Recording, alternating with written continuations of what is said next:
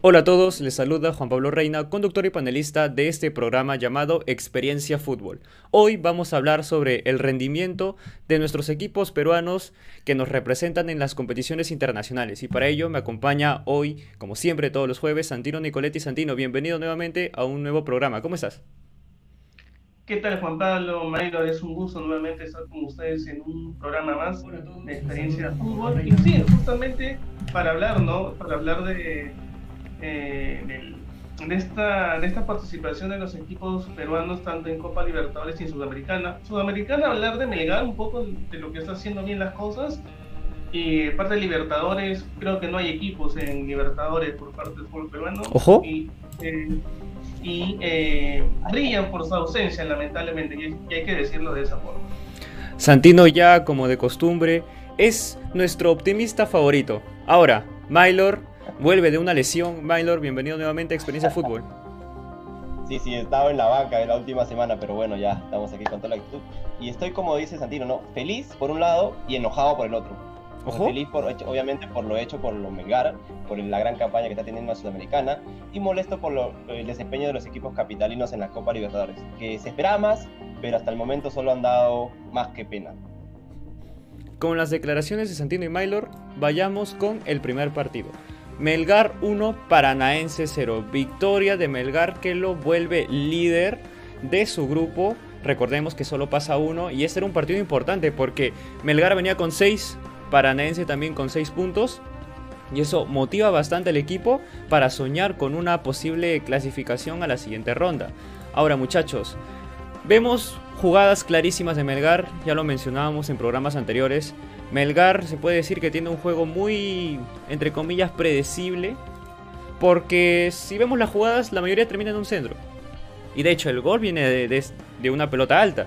Bueno, muchachos, mira, antes de comenzar a hablar un poco del partido, cabe mencionar que este fue el primer enfrentamiento entre ambos clubes. La primera vez también que un club peruano logra tres victorias consecutivas ante equipos extranjeros en la historia de la Copa Sudamericana, después de lo que ha hecho Cienciano y Sporting Cristal. Pero ahora les pregunto a ustedes, muchachos, antes de continuar, ¿qué le podemos pedir a Melgar? Ya le ganó aquí a Paranaense, ¿le podemos pedir que le gane en Brasil? ¿Qué opinas tú, Santino? Lo que creo que yo le podemos pedir a Melgar, que ya este, deje de lado el triunfo de Paraná, contra Paranaense y que se aboque, que se dedique a pensar ya en lo que se le viene tanto en la Liga 1 como en la Copa Sudamericana. Porque ya el partido ya pasó, fue una buena victoria, sí, fue una buena victoria que lo ha, que, lo ha puesto en la parte alta de la tabla de posiciones de la Sudamericana en su grupo, pero creo que ya, la victoria la tiene que dejar de un lado y pensar en lo que sigue. Ahora, lo que se viene es Aucas, un partido también importantísimo para Melgar, porque si es que gana ese partido Melgar, prácticamente estaría consiguiendo medio boleto para la siguiente fase de la Sudamericana. Entonces, creo que tienen que empezar bien, trabajar bien y dejar la victoria ante Paranaense de un lado. Esa, es mi forma de verlo. Claro, mira, acá algo que ha hecho Melgar es plasmar una idea de juego en base a las limitaciones que tiene el mismo equipo, porque ha encontrado un equilibrio tanto en defensa y en ataque que le está sirviendo y le está dando los resultados. Y si hay algo que le podemos pedir a Melgar en estas instancias es que mantenga esa idea, mantenga ese juego, ese juego agresivo y esa defensa sólida que hoy por hoy le está dando el primer lugar y un, momento muy histórico para, para el cuadro Characato.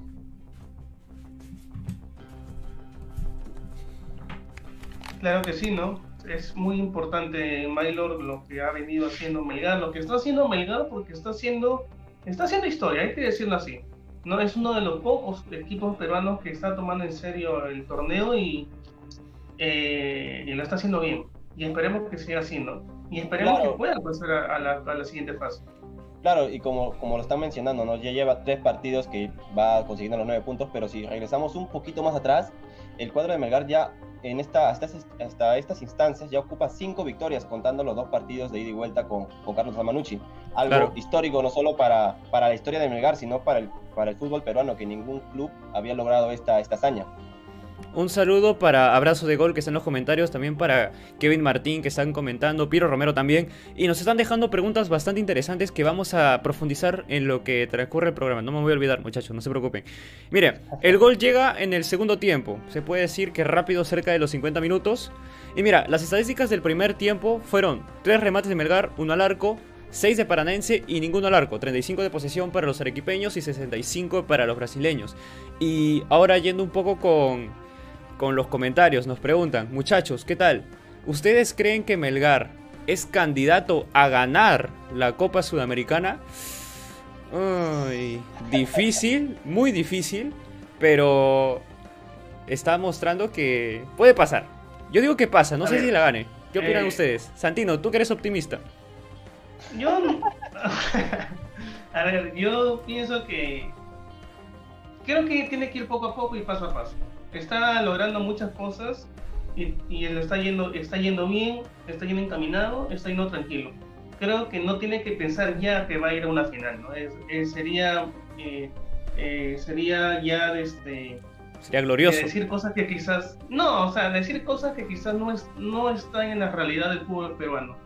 Pero eh, creo que Melgar tiene condiciones de pasar a la siguiente fase de la Sudamericana y tiene que ir trabajando partido tras partido, ¿no?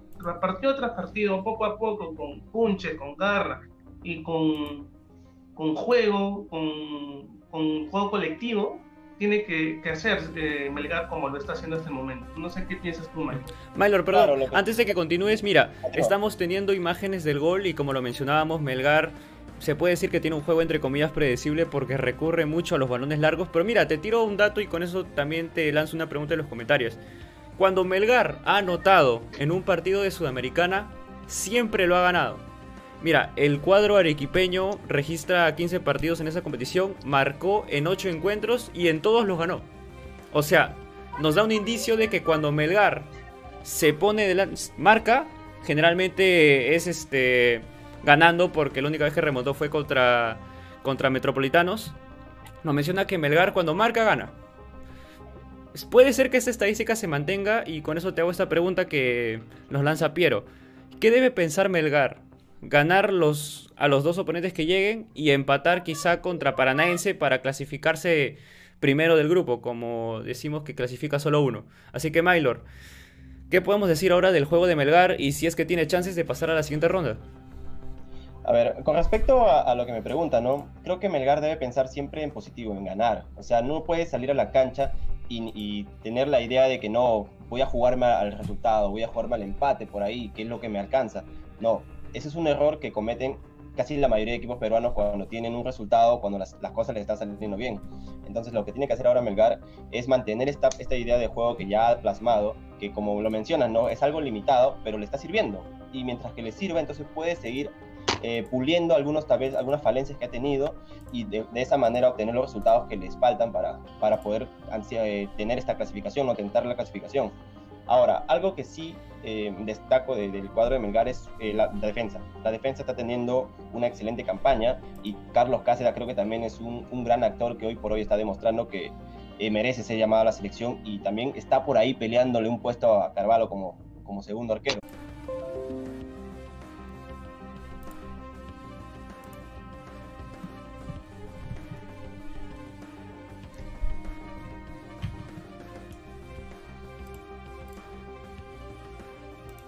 Me refiero por el mal rendimiento del equipo, sino por las escalofriantes cifras que, que nos acompañan, ¿no?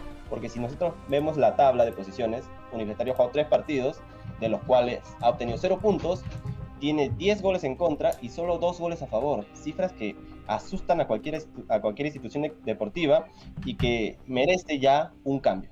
Un cambio tanto en la dirección técnica como un cambio del, de, también del plantel que tienen que mover algunas fichas porque el equipo hoy por hoy no lo está, no lo está dando resultados. Ahora, para ya terminar con este, con este pequeño análisis del partido, yo solo me queda decir ¿no? que fue un contundente 4 a 0, que pudo haber sido más, tranquilamente pudo haber sido más, pero que al final le, basta Independiente para enterrar a la U en la última posición de, de la tabla de su grupo. Claro, claro que sí, Milo. Ese es el eh, resultado quizás de un campeón, perdón, de un equipo que no encuentra identidad del juego Porque para mí prácticamente, no sé si tú concuerdes Juan Pablo Mayor conmigo, pero prácticamente para mí eh, Universitario no tiene técnico.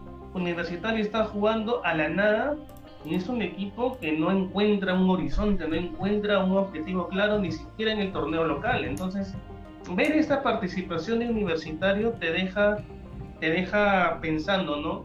Si es un equipo grande, si es uno de los tres equipos grandes del país, caer como ha caído con Independiente del Valle por una goleada de 4 a 0 que pudo ser más, te da mucho que pensar, ¿no? Te da mucho que pensar porque yo creo que Universitario, o mejor dicho, ningún equipo peruano está al nivel como para una participación en Copa Libertadores o Sudamericana.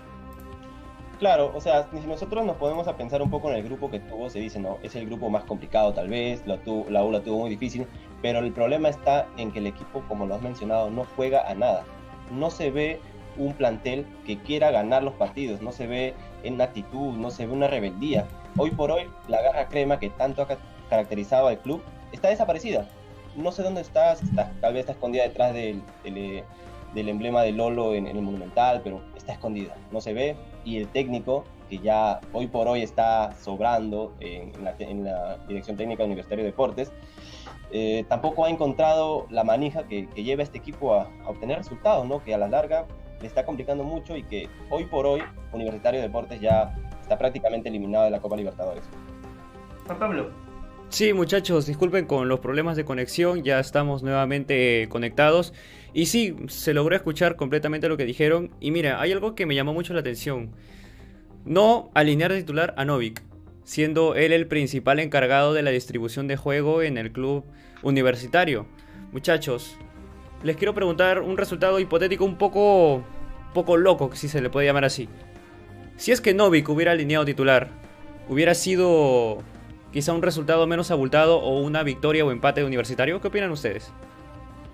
Yo creo que más así han sido los cambios que necesitaba Universitarios en los cambios. El resultado no iba a cambiar. De repente el resultado iba a ser mayor ¿Por qué? Ojo. Porque la U no tiene juego, la U no tiene identidad de juego, carece de juego, carece de un sistema colectivo, carece de una persona líder, porque en la U no hay líder. A ver, acá damos una pequeña comparación, aunque las comparaciones fastidien un poco. El año pasado hablábamos de Alianza Lima, que Alianza Lima no tenía juego, no tenía un líder en el equipo y eso se vio reflejado durante todo el torneo de la Liga 1 y parte de la Copa Libertadores también. Y es así que se va al descenso. Entonces, si tú no tienes un líder en, el equipo, no, no, tienes jugadores que te hagan la diferencia en el equipo, estás condenado a perder los partidos e incluso perder por goleada como la U lo hizo, ¿no? Tienes razón, Santino. Y mira, hay algo muy interesante ya con respecto, si es que comparamos a la U con con otros equipos que han dado un mal rendimiento en esa copa. Mira, hay clubes peruanos que en su historia han registrado 0 puntos en esa fase de grupos de Libertadores a lo largo de la historia. Alianza lo ha hecho dos veces, en la 79 y en el 2007. Muni, Boys, Cristal y Melgar lo han hecho una vez. Pero la U no lo ha hecho nunca. La U nunca ha terminado con 0 puntos en Copa Libertadores. Se podría pensar de que esta pueda ser la primera vez que Universitario no haga ningún punto en la Copa Libertadores Mylor. Sí, la verdad es una posibilidad, una posibilidad que ya está, que todos lo saben, ¿no? Que todo el mundo que ha visto un partido universitario en esta copa ya puede ir pensándolo. La verdad, Universitario, como ya lo he mencionado, tiene un, un estilo de juego muy, muy nefasto, muy, muy, muy poco visible, que no enseña nada. Y si no es por Quinteros por ahí o por Rutis cuando están inspirados, el equipo no es capaz de llegar al arco rival. Por ahí se habló de la inclusión de, de Novik, ¿no? Pero eh, si, no tienes, si no tienes garantías atrás, eh, es, muy difícil salir a atacar. Es muy difícil salir a atacar cuando atrás estás pasando muchos problemas, porque eso le, le, obliga prácticamente al mediocampista, en este caso Novik, a tener que retroceder y a perder por ahí su función principal, que es atacar. Entonces, con respecto a esto, el juego universitario ya no pasa por, pasa más que todo universitario está pasando por que tiene un trámite, ¿no? Porque tiene que simplemente cumplir los partidos y los, lo está viendo de esta manera y así es muy difícil sumar puntos y menos en esta copa que la exigencia es mucho mayor. Entonces, la posibilidad de, hacer cero puntos está ahí, está presente. Aquí en los comentarios Piero nos dice, ya debería salir comiso. Y creo que eso va a pasar tarde o temprano. Así que la esperanza de Universitario de quizá obtener un nuevo técnico que pueda quizá ordenar mejor al equipo, plantear un sistema que pueda ser efectivo tanto en la liga como en internacionales, si es que está vivo aún cuando llegue ese nuevo entrenador. Puede ser. Pero ahora muchachos, ¿qué le podemos pedir, pedir a Universitario? ¿Se le puede pedir todavía que al menos clasifique a Sudamericana? ¿Qué dice Santino? Yo creo que ni siquiera pedirle a la U que clasifique a Sudamericana. Simplemente que eh, termine o trate de terminar el torneo de una manera aceptable y que se y que también ve el torneo local porque tampoco le está pasando bien en el torneo local ojo. ¿por qué? porque es un equipo irregular. Y si es que no se pone las pilas la U puede pasar lo mismo que pasó a Alianza Lima el año pasado y pelear la parte baja de la tabla de posiciones. Ya vamos a entrar en la fecha número número 7 de, de la Liga 1 es preocupante también lo que le pasa a la U yo creo que ahorita no debe ni siquiera pensar en Sudamericana, Libertadores o de repente ni en el campeonato, si que quiere hacer un buen torneo y tratar de salir de la mala gestión deportiva que está teniendo, no solamente los jugadores y el técnico, sino esto es todo, eso es un todo lo que está sucediendo en la U. Y ahora también lo que... Jamás, Leori, con eso continúo contigo. Hay una pregunta que nos lanza Kevin. ¿Qué opinan sobre los comentarios por partido de, Comiso? Porque Comiso cuando habla siempre sale un tema de polémica.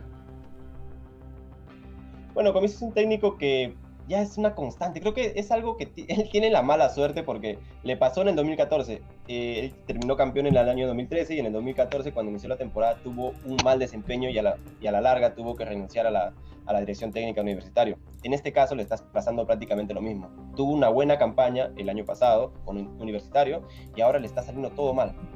Es muy probable que no, no, no continúe, es lo, lo, que debería, creo que lo que todo hincha quiere hoy en día, incluso ha habido problemas en Campomar con, con la entrada de los hinchas y todo esto, que hoy por hoy comienzo ya debe dar un paso al costado. Él debería ser el mismo, él mismo debería darse cuenta de, que no, no está funcionando su planteamiento en, con el club y debería dar un paso al costado y de esta manera el, nuevo técnico que vea pueda armar un mejor grupo, pueda armar un mejor equipo y pueda afrontar de mejor manera la, la Liga 1. Mira, Juan Pablo, también para, para responderte quizás la pregunta que, hiciste sobre las declaraciones de Comiso, Comiso no tiene autocrítica del mismo. O sea, dice que puede, un equipo puede levantar una goleada de 5 a 0. Está bien, sí, hay equipos que lo pueden levantar, pero en el caso de la U no solamente levantar una goleada de 5, de 4, de los goles que pueda haberle eh, propinado Independiente del Valle, sino es, es trabajar desde, desde muy, muy al fondo. Y eso es parte administrativa, dirigencial. Luego, lo que le, lo que le compete al comiso, la parte deportiva, la parte deportiva está totalmente mal en la U. Entonces, la U es eh, es un equipo sin norte, no, tiene un, norte definido, no tiene un objetivo claro. Y, si esto no mejora, no sé lo que puede pasar con la U más adelante. Se habla mucho de la salida de Comiso, pero ahora vamos a hablar de la llegada de nuestro invitado de lujo del día de hoy. Tenemos a José Román que ya se está conectando con nosotros. José, bienvenido a Experiencia Fútbol. ¿Nos escuchas?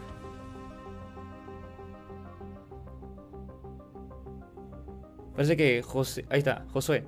José, estás muteado. Ahí está, ya, ya se unió la transmisión ya. Hola, hola. Hola, ¿qué tal muchachos? Muy buenas noches a todos. Gracias por la invitación. Y aquí estamos, ¿no? Para hablar de esto que, que tanto nos gusta, que es el fútbol. Ahora, hablando un poco más sobre el bajo rendimiento de la U, mira, hay un récord negativo que está liderando la U. En lo que va esta Copa Libertadores 2021, hay clubes que han registrado cero remates al arco. En ese partido fue uno de ellos universitario, pero otro fue el de Defensa y Justicia. Y en esta lista de clubes que han logrado cero remates al arco en la Copa Libertadores presente, Universitario es el único que sale dos veces. Así que, por favor, no es algo reciente, no es algo que puede decir, bueno, fue este partido nada más. No, pese a que los peruanos no le ganan a clubes en Quito desde hace bastante tiempo, si no mal recuerdo. Pero ahora, José, ya yendo un poco contigo sobre ese partido, ¿qué te deja Universitario de Deportes?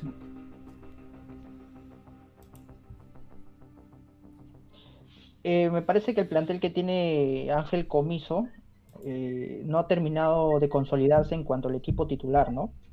Hemos visto jugadores que ya tienen algunas temporadas en el equipo merengue, como el Fajeme, por ahí Guarderas, este, por ahí eh, Carvalho también, ¿no? Uno de los, uno de los, de los referentes que tiene el conjunto merengue, que parece que este, esta temporada han bajado mucho su nivel. Y eso puede influir en que tal vez los refuerzos de comiso no han sido los adecuados o por ahí eh, hay un cierto desgaste en el camerino, ¿no? Recordemos que eso es un entrenador con una con un temperamento muy complicado, ¿no? Una, conducta algo eh, para algunos tal vez genera anticuerpos, para otros es su favorito, pero en lo personal considero que, que eso influye mucho en el camerino. Ahora, la situación que causaron los hinchas hace unas semanas cuando invadieron este, instalaciones del equipo, me parece que han sido determinantes también, ¿no? Para que por ahí se puedan tener algunas diferencias. Y ojo que, esto puede volver a ocurrir en los próximos días y, Universitario la puede pasar mal, ¿no? Yo no me preocuparía tanto en las Libertadores porque de hecho ver que un equipo clasifique la siguiente etapa es pedir demasiado. Me preocuparía más en lo que ha sido la Liga 1, ¿no? Y bueno, él indica, ¿no? Que, que el hincha debe estar con que no se debe preocupar porque va a seguir en el cargo. Me parece que termina eh, terminan siendo algo más este, provocativo ¿no? hacia los hinchas de Universitario de Deportes. Mira, acá nos están diciendo en los comentarios. Para ti, Mylor, hay dos preguntas. ¿Crees que la U descenderá este año en la Liga 1? ¿Y qué opinas sobre el juego táctico de Comiso? Brevemente, para ir con Santino. A ver, primero que nada, la U es un equipo que pienso que tiene un plantel que puede mejorar. De, porque ha tenido jugadores del año pasado, que ya están consolidados, caso Comiso, caso Corso, jugadores que ya conocen la institución y, la van a luchar hasta el final. No creo, no, no veo a Universitario, peleando el descenso a final de temporada, la verdad. Lo veo por ahí luchando un torneo internacional, una Copa Sudamericana, o quién sabe, ¿no? Volviendo a, a lo más alto y peleando el título. Y con respecto al juego táctico de Comiso, ya lo hemos dicho muchas veces, Comiso hoy por hoy no está demostrando que tiene una idea de juego plasmada en Universitario de Deportes. El equipo juega nada, juega porque tiene la pelota y no sabe qué hacer con ella. La pierde muy rápido y eso le da la posibilidad al rival de poder atacarte y eso a la larga te termina cansando porque estar corriendo detrás de la pelota tarde o temprano te va a desgastar más que incluso tener la pelota que atacar. Entonces el juego de la U pasa por eso, que no saben qué hacer cuando tienen la pelota, no saben cómo llegar al arco rival y peor que, peor que todo, no saben cómo defender los contraataques del rival. Mira, acá hay una respuesta un poco diferente a lo que has dicho, Mylor. Comiso u otro entrenador no haría mucho con este equipo. Y mira, yo comparto un poco con esta opinión, porque vemos los jugadores que tiene Comiso, jugadores importantes, si lo podemos llamar así. Está Novik, importantísimo. Está Quintero, importantísimo pero tienes a Valera en el banco. Yo digo que el plantel que tiene Universitario, con las figuras importantes que tiene para usar a todas en un solo sistema, te obliga a quizá cambiar ese esquema.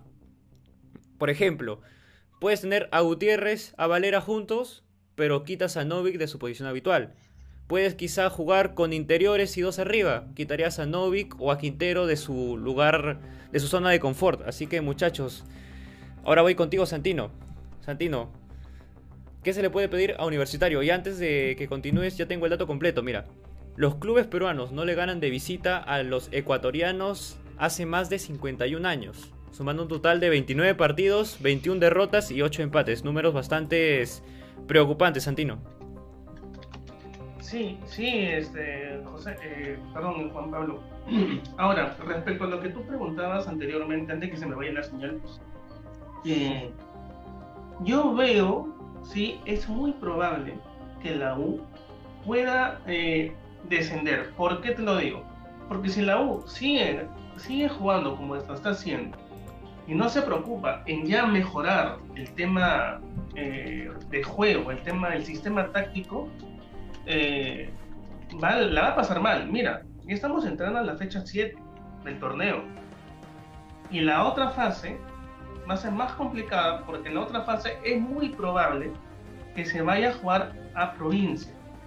Ahora, como está la U jugando en Lima, donde se supone que tiene más ventaja, en provincia va a ser peor el juego de la U.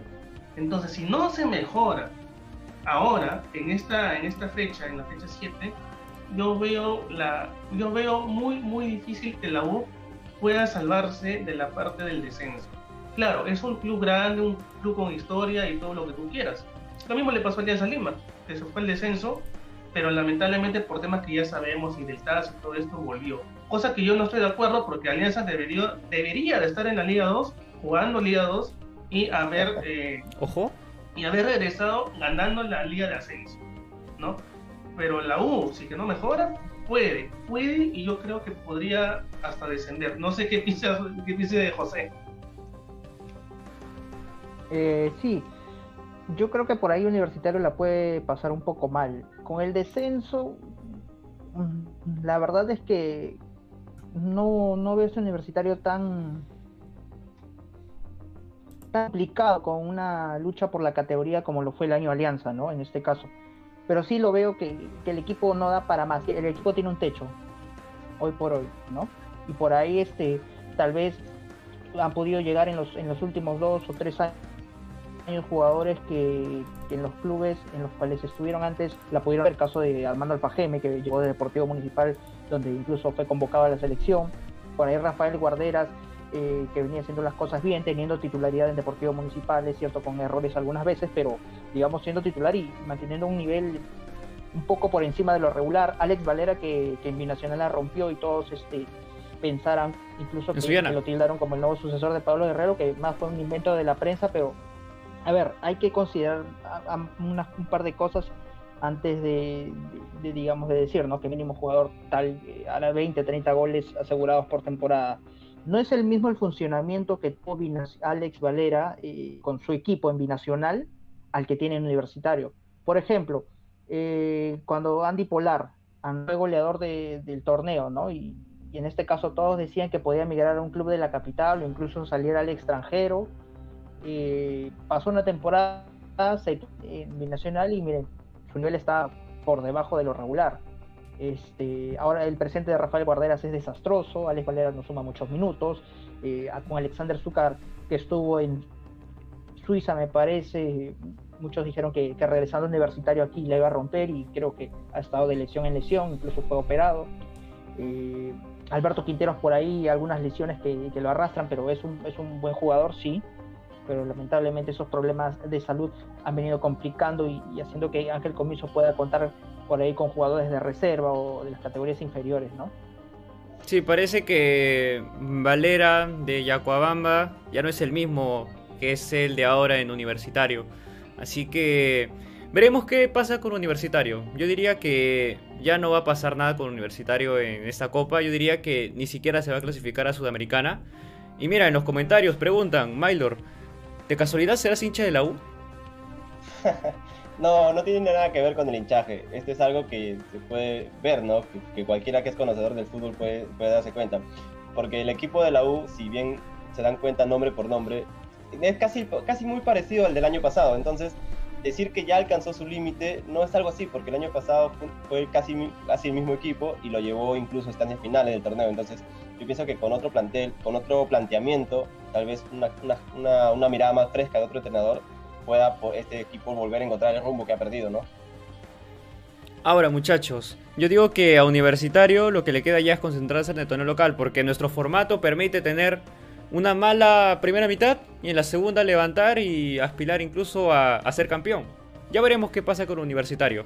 Pero por ahora hablemos ahora del otro equipo que está en Copa Libertadores. Rentistas Sporting Cristal, empate a cero allá. Así que José, cuéntanos un poco sobre tus impresiones sobre ese partido, porque no sé, yo incluso preparé una lista de cuántas se falló Corozo. Adelante José, cuéntanos un poco sobre el partido.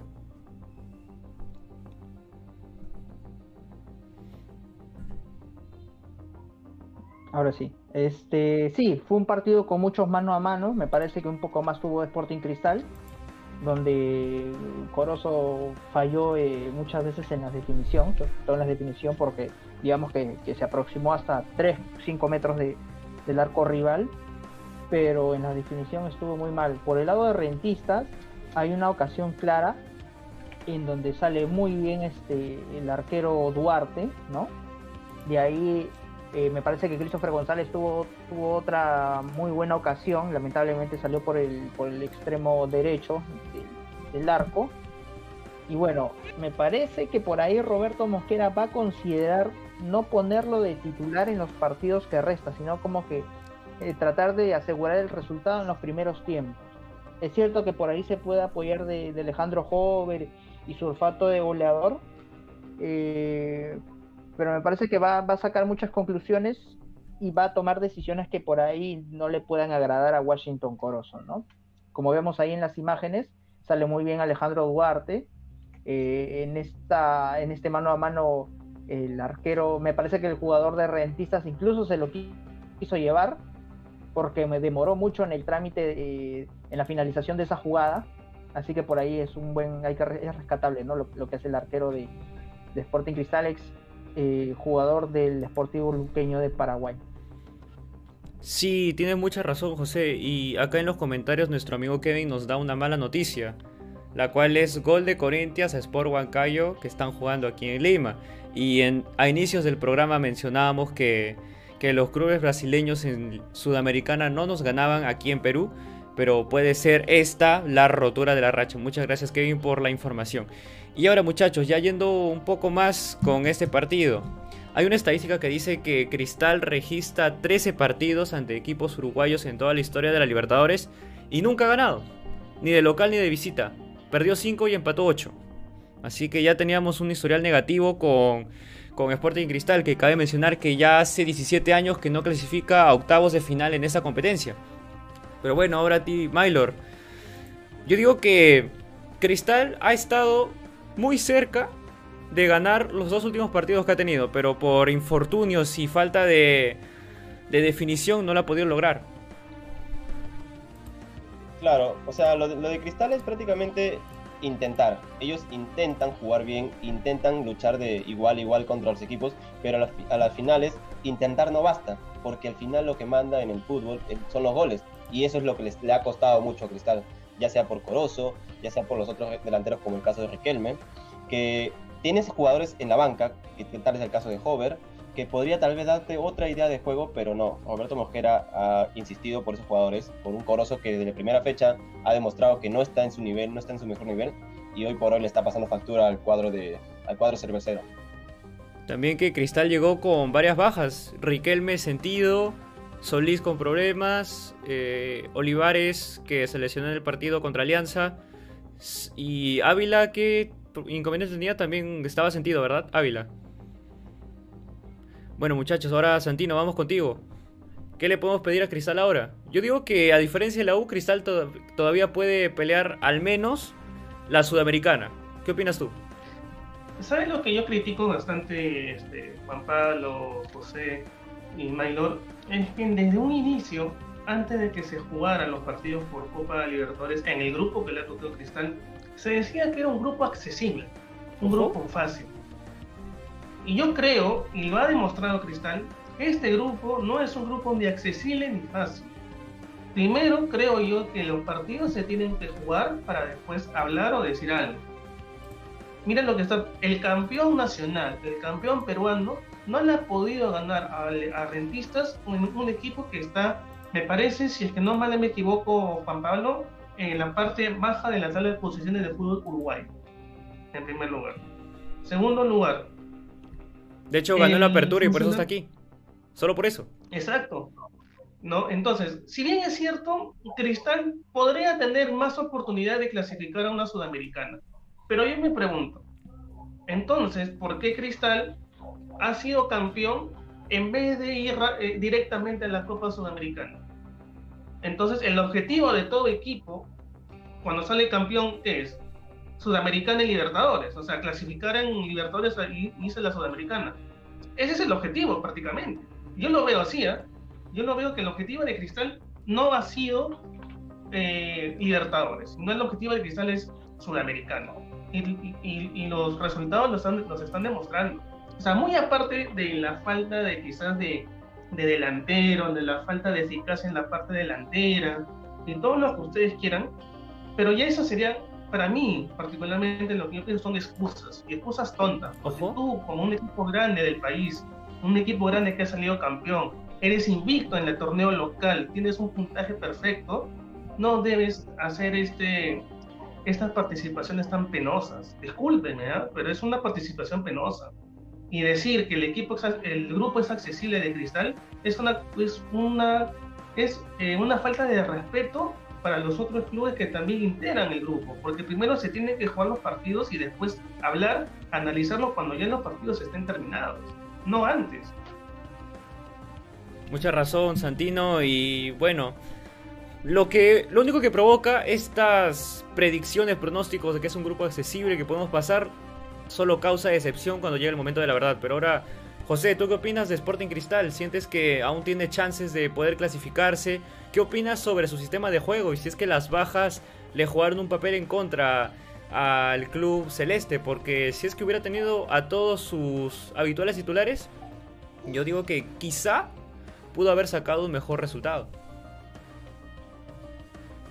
Oh, bueno, eh, comparar al, Sporting Cristal de, la Liga 1 con el de la Copa Libertadores es un grave error que, muchas veces he escuchado, ¿no? Aquí eh, el equipo dirigido por Roberto Mosquera se pasea, de hecho, con, incluso este, equipos de la capital, pero en Copa Libertadores me parece que por ahí eh, siempre nos van a sacar uno o dos pasos más adelante los otros equipos, e incluso equipos de Bolivia y Venezuela, sin menospreciar, ¿no? siendo los, eh, penúltimos en la tabla de Comebol.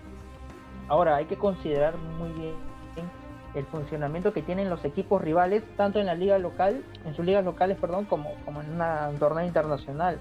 Eh, muchos técnicos no emplean siempre el mismo sistema, bueno, la mayoría sí, pero muy pocos cambian de sistema, pero cambian de piezas, tanto como en la defensiva como en la ofensiva, ¿no? En general el arco se mantiene, pero digamos que por ahí los falsos 9, los que juegan de 7 u 8, eh, varían un poco. En para torneos internacionales te ponen jugadores más rápidos, más veloces, timpistas como se les llama, ¿no? Lo que aquí vendrían a ser en este caso un André Carrillo, un Cristian Cueva, por decirlo así. Entonces, eh, le, están, le está alcanzando a los equipos en los cuales nosotros enfrentamos, de Brasil, de Argentina, ni hablar, ¿no? Ahora, cuando enfrentamos equipos uruguayos, si no te, muy difícil que ellos este, te jueguen mal. Y el día que ellos te jueguen mal, si no te lo ganan con talento, te lo ganan con corazón. Entonces me parece que por ahí eh, los equipos peruanos deben apuntar a eso, ¿no? No tenemos mucho talento, tal vez este, nuestros rivales tienen un equipo eh, que ha invertido más en traer mejores jugadores, bien, nosotros vamos a ganarlo con garra, con corazón, hay que sudar esa camiseta, ¿no? Hay que luchar todos los balones. Este, te dan pases largos y ya como ya estás cansado, no, ya dejas de correr, pues. Tienes que ir a lo último, como se dice. Tienes que mantener en la cancha y salir con esa camiseta llena de sudor. Y eso me parece que en los equipos peruanos eh, no se ve hace mucho tiempo. Claro, justo eso es lo que menciona José, es algo que digno de destacar, ¿no? Algo, algo que nos diferencia, por ejemplo, a comparación de los equipos uruguayos, los argentinos, los brasileños, es ese corazón que le metemos a algunos partidos. Porque esa actitud de entrar a querer ganar es lo que de una u otra manera también te ayuda a encontrar el resultado. Porque hoy eh, en el partido con Retistas, Cristal se le vio un equipo que apostaba al empate. Un equipo apático que pensaba que con este resultado le servía de algo. Y no es así. Cristal debe salir a matar en un partido que, entre paréntesis, era accesible, ya que, ya, que, ya que era uno de los equipos que por ahí estaban más a la par, pero que a la, larga no, no le dio ese resultado, ¿no? Que eh, ahí estuvo, digamos, la diferencia en, ese, en esa actitud desde, desde un principio. Ya eso es algo psicológico, ¿no? Que el club peruano cuando sale fuera del país ya está con la mentalidad de que soy el plato fácil, soy los tres puntos asegurados y es algo psicológico de los clubes peruanos. Y con ello voy a una pregunta en los comentarios que te habían hecho Mylor y se me pasó. ¿Qué podemos hacer para que el torneo peruano pueda mejorar y no tener ese tipo de actuaciones? Porque acá Piero nos dice, somos la peor liga, así que ya no es novedad. Mylor, José, Santino, para ustedes, ¿cuál creen o cuáles creen que serían las soluciones para que nuestro torneo peruano pueda mejorar y no dar tanta vergüenza en competiciones internacionales? Santino, sé que tienes una idea. Lánzala, ya te vi. Santino, tú mismo eres Santino. ¿Cómo? ¿Cómo, cómo? Tú mismo, eres. Para, para ti, ¿qué debemos hacer para que el torneo sea mejor? Primero de dejarnos de cada año tener torneo distinto.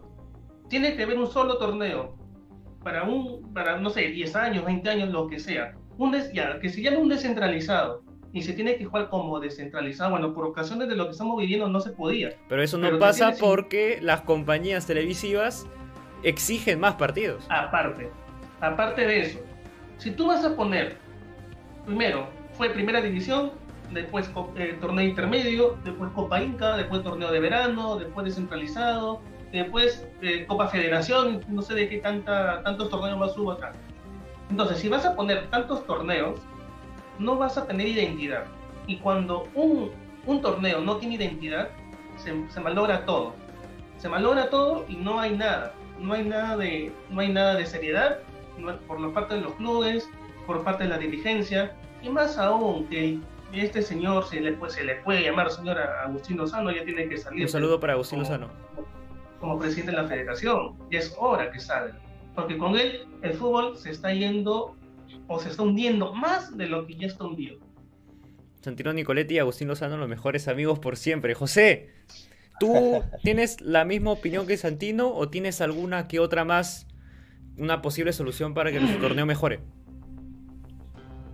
Creo que hay que darle estabilidad al torneo y al formato que se elija, ¿no? Como decía Santino, yo creo que un torneo de apertura y clausura, ida y vuelta en cada, en cada, en cada, en cada torneo, y agregar uno de verano, ¿no? No a mediados de año, porque digamos que eh, preferible que se juegue este un torneo de verano tipo una Copa Inca, donde incluso puedan incursionar este, o Copa Bicentenario, como le puede poner cualquier nombre, pero el formato tiene que ser el más adecuado y que se ajuste eh, por ahora a la pandemia, ¿no? A la situación que estamos viviendo.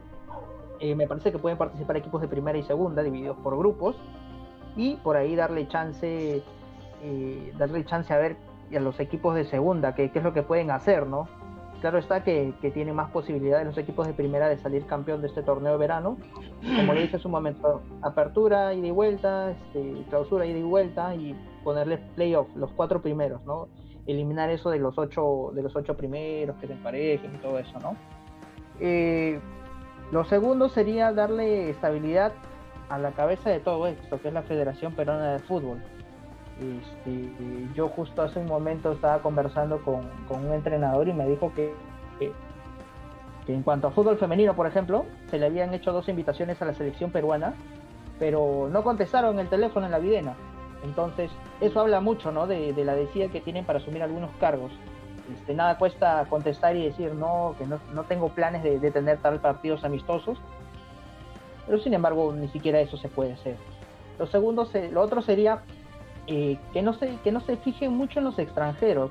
Se traen futbolistas, este, y esto no tiene, no, tiene que ver nada con, con el tema de odio odio a, las personas que vienen de afuera, sino que eh, se emociona mucho los dirigentes, los equipos trayendo futbolistas de 37, 39 años, que aquí en la liga peruana, que para mí es la última de Sudamérica, la peor, aquí les puede alcanzar. Pueden hasta salir goleadores y todo eso, ¿no? Pero ¿qué sostenible te da traer un jugador de 38, 39 años, hacerle un contrato de dos años y mientras el futbolista de, reserva, que ya me debería merecer una oportunidad, se estanca ahí. Se estanca ahí en, la segunda, en este año como en, reserva, perdón, este año como no hay campeonato de reservas ni Copa Federación, se tiene que hacer, se va a segunda a jugar ahí. Y en el camino se pierde. ¿No? Entonces, tratar de darle más oportunidad a los futbolistas jóvenes, acompañados siempre de referentes, pues, pero no vas a tener siete u ocho futbolistas que ya tengan entre, 34 y 37 años. Pues, sí, José, mira, quiero... No destaco mucho lo que viene haciendo la Universidad de San Martín y Cantolao, ¿no? Claro, José, mira, hay algo muy cierto. Se trae mucho internacional, veterano, casi para el retiro, pero hay algo muy interesante también. Es que el cupo de extranjero aquí en Perú, si no estoy mal, corrígeme si me equivoco, son cuatro en cancha y uno en la banca de suplentes, ¿verdad? Sí. Ya, entonces... pues. Exacto. Y, lo, y el problema es que eso hace que el jugador peruano, entre comillas, el, el mejor aquí en el torneo, eleve su valor. Y eso hace que los jugadores se sientan como que, ah, yo soy el mejor de aquí, me tienen que contratar porque soy la mejor opción y no les voy a cobrar cupo de extranjero. Un ejemplo el caso de Carlos Ascuez, que por ser peruano y no, y no ocupar cupo de extranjero lo llamaban y el suelo que cobraba era inmenso y no te rendía. Y varios ejemplos podemos dar así y eso también podría ser un, un factor importante por lo que nuestro torneo peruano está como está. Como está. Le damos un gran sueldo y un gran, un gran valor importantísimo a los jugadores que en teoría no cuestan un cupo de extranjero y nos van a servir mucho mejor que otro. No, no hacen, no marcan la diferencia y eso es algo que se ve bastante en nuestro torneo y ya bueno, está de más decir la formación de menores. La formación de menores también es importantísima para los clubes y acá en el Perú no se, no se ha visto algo muy interesante. Por ejemplo, Independiente del Valle, el que le ganó Universitario, tiene su concentración de menores. Ahí, hace, ahí estudian, ahí entrenan y si no están bien con tus estudios no juegas, es así. No pido que hagan eso acá, pero al menos intenten algo parecido. Eso es lo que, lo que opino que podría hacer mejorar nuestro torneo. Ya muchachos, para ya no renegar demasiado. Yo considero... Dale, José. Quería agregar nada más, este, yo considero que en, el Perú los que están este, sobrevalorados son los no son los futbolistas. Perdón, hay por ejemplo, ciertos futbolistas están sobrevalorados, ¿no? Eh, futbolistas que, a ver, sé que no es correcto hablar de, montos, ¿no? que, te cuestan 20 mil, 15 mil dólares mensuales y tienen ciertos problemas ajenos al deporte, ¿no? Entonces hay futbolistas que con 5 mil o 6 mil dólares este, están rindiendo y mantienen un perfil bajo, disciplinados y realmente lo valen. Entonces influye mucho también el tema de los empresarios que, que te, traen jugadores y hasta te hacen un 3 por 1 ¿no? Con tal de, mantenerlos ahí los jugadores en, actividad o cobrando un sueldo, ¿no? Llenándose los bolsillos, mientras este, otros futbolistas se estancan ahí, como te digo, en las divisiones menores, salen a provincia a jugar Liga 2 y, por ahí el entrenador no lo pone porque como es un torneo de ascenso, eh, lo ve más como una inversión, ¿no? el entrenador sabe que si no, si, no llega a las finales del ascenso, ¿no? No llega en la recta final, vuela su cabeza la siguiente temporada. ¿Por qué? Porque en el Perú los proyectos no son sostenibles. Tienes malos resultados, a la quinta fecha ya te votan. ¿no? Ejemplo, el profesor Carlos Ramaciotti, argentino que fue despedido de, Cusco Fútbol Club. ¿no? Y posteriormente iba a llegar un entrenador peruano a ese equipo imperial, pero bueno, pues este, comentaristas, ¿no? Que, que, fingen de, empresarios que fingen de periodistas o comentaristas deportivos, ¿no? Siempre te, traen y, ¿cómo se llama? Prefieren traer un extranjero a que darle la oportunidad a un entrenador peruano. No, ni siquiera no le dan la oportunidad, incluso sino que hasta incluso lo maletean, ¿no? Entonces eso está mal también.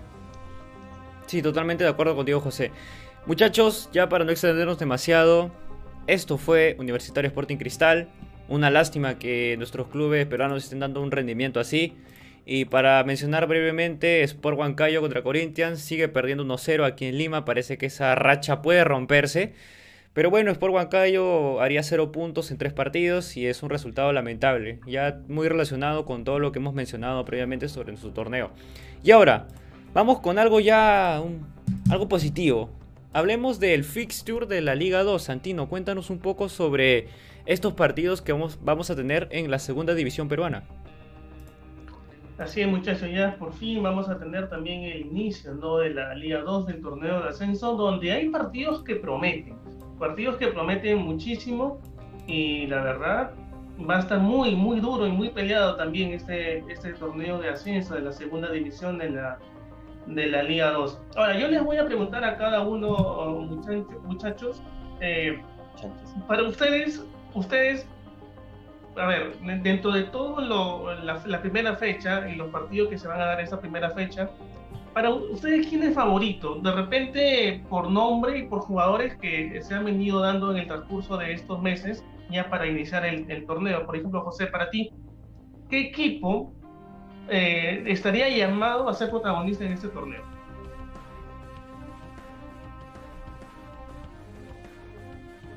Me parece que Grau va a armar un buen plantel, ¿no? De hecho ya ha venido reforzándose. Eh, no sé si por ahí habrán figuras eh, ex universitarios de deportes en, el equipo Grau. Me parece que en la temporada pasada sí tuvo, ¿no? Jugadores como Gary Correa. Otro que me parece que va a dar pelea es Copsol, ¿sí? Copsol y por ahí Santos de Nazca, ¿no? Esos equipos que si, bien es cierto tienen muy buena inversión, y centrándonos en lo que es los elementos que, que posee cada uno de ellos, han generado buenas impresiones en estos campeonatos que te dan el, la opción de, de ascender ¿no? a la máxima división del fútbol peruano. José, perdón. Mira, hay una pregunta que quisiera pasártela a ti. La Copa Perú está perjudicando a la primera división. ¿Qué opinas tú? Yo creo que eh, la mayoría de torneos peruanos eh, no, tienen, no, tienen una garantía como para desarrollarse en óptimas condiciones, ¿no? En este caso, la segunda división también, ¿no? Pero la Copa Perú eh, no te puede dar un ascenso directo, pues, a la primera división. Considero que dentro de las bases, esta debería ser considerada una tercera división, un ascenso directo a la segunda. Por ahí este, son la cantidad de equipos que, que pelean son tremendos, ¿no? Si empezamos a nivel distrital, este, provincial, departamental y todo eso. No sé si, si Santino por ahí recuerde más o menos cuántos equipos disputan la Copa Perú femenina, ¿no? Y ahí tenemos por lo menos unos 84. Ahora imagínense lo que vendría a ser Copa Perú de, varones, que incluso me parece que son más de más de 100, más de 100, 120 equipos que, que pelean, ¿no? Y, es increíble todo el despliegue que hay en ese torneo, que me parece que eh, se debe, así como se está desarrollando la Liga 1 en época de pandemia, me parece que la Copa Perú podría desarrollarse así. Tal vez que sea televisada sin público, pero que, que tengan garantías donde puedan desarrollarse y que las bases se trabajen muy bien para que no salga cualquier mamarracho que, que se ha visto en los últimos años. Ahora, Mylor, volvemos a la pregunta de Santino. Para ti, ¿quién es candidato a ascender a la primera división? Bueno, entre los equipos que, he visto en, el, sorteo del fixture, yo creo que Juan Aurich es, uno de, los habituales candidatos junto a Deportivo Coxol, como lo ya lo ha mencionado José, porque son planteles que ya saben lo que jugar en, segunda división, eh, han sido conformados, tienen buena directiva y creo que este año tienen mucho que, mucho, van a, van a dejar mucho que hablar. Yo también creo que Juan Aurich puede ser eh, uno de los equipos que va a tener el protagonismo de esta liga y posiblemente un ascenso a la primera división. Yo le daría mi ficha. Santino, responde tu propia pregunta. A ver, yo me voy por el Juan Auris. Y te diría si te diría Alianza Lima si que Alianza se hubiera quedado en la segunda, ¿no? Pero como no está en segunda, no puedo decir nada de Alianza. A ver, yo lo pongo primero en Lauris, después lo pongo al Grau y después lo pongo a Pirar. Es en ese orden. Chabelines, nadie. Deportivo Chabelines. creo que podría, que podría ser, ¿no? No sé, José, ¿tú qué piensas de Chabelines? ¿Podría también dar eh, la sorpresa en esta Liga 2? Creo que hay que, hay que ver todavía cómo, cómo se va desenvolviendo las primeras mm, fechas para, para, ¿eh? pensar, para pensar en un candidato. Y me faltó incluir a Juan Aurich, ¿no? También por ahí podemos ver a José Soto buscando una, haciendo, buscando una nueva hazaña, perdón, ¿no? En, en este censo.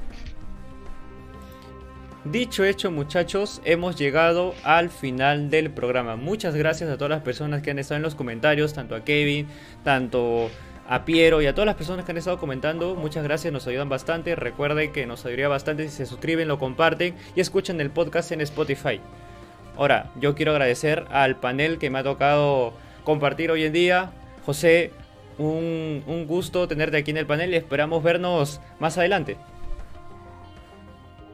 Así es, muchachos. Muchas gracias, Juan Pablo, Maylor y Santino por, la invitación. Y ahí estamos cada vez que, la invitación esté dada y también que se pueda. ¿no? Maylor Segarra. Maylor Segarra, un ya habitual titular aquí en Experiencia Fútbol. Esperemos que te hayas divertido, excepto en la parte universitario. bueno, no solo universitarios, sino también los equipos. Cuando, obviamente, cuando, cuando pierde un equipo peruano en el extranjero, todos nos ponemos tristes. Y cuando uno gana, la alegría es inminente, no te saluda la gente, está más feliz. Pero bueno, aquí estamos para hablar de todo un poco y ya nos veremos la próxima semana. Gracias a ti, Maylor. Santino Nicoletti, nuestro mayor optimista en el programa. Espero que te hayas divertido. Claro que sí, Juan Pablo. Eh, agradecerle a José, de verdad, eh, por estar aquí el día de hoy. Y verdad, antes me, olvidaba, José, ¿cómo te pueden encontrar en, las redes, tu, Instagram, tu Facebook? ¿Cómo te podemos encontrar en, redes sociales? Bien, sí, gracias. Eh, bueno, en, Instagram, bueno, en Instagram y Twitter me encuentran como José Román H93 y bueno, ahí estamos ahora en lo que es las manejando las redes del Athletic Villa, ¿no? Equipo de Copa Perú. Bien, José. Y sí, ¿no? Eh, como te lo decía Juan Pablo, eh, vamos a, ya seguramente en la próxima semana ya vamos a comenzar también a hablar sobre la Liga 1, que va a empezar la fecha 7, el día de mañana empieza la fecha, y vamos a ver qué, es lo que hacen los equipos nuevamente peruanos, ¿no? Todavía en Copa Sudamericana y en Copa Libertadores y esperar que Melgar, el único equipo que está sacando cara por el país, pueda y obtenga un buen resultado cuando juegue contra, contra Aucas en la próxima semana. No se pierdan también este sábado el resumen de los peruanos en el extranjero que nos trae Álvaro Saavedra, alias Mr. Polémica. Se despide Juan Pablo Reina y nos veremos en el próximo programa. Cuídense, chao chao.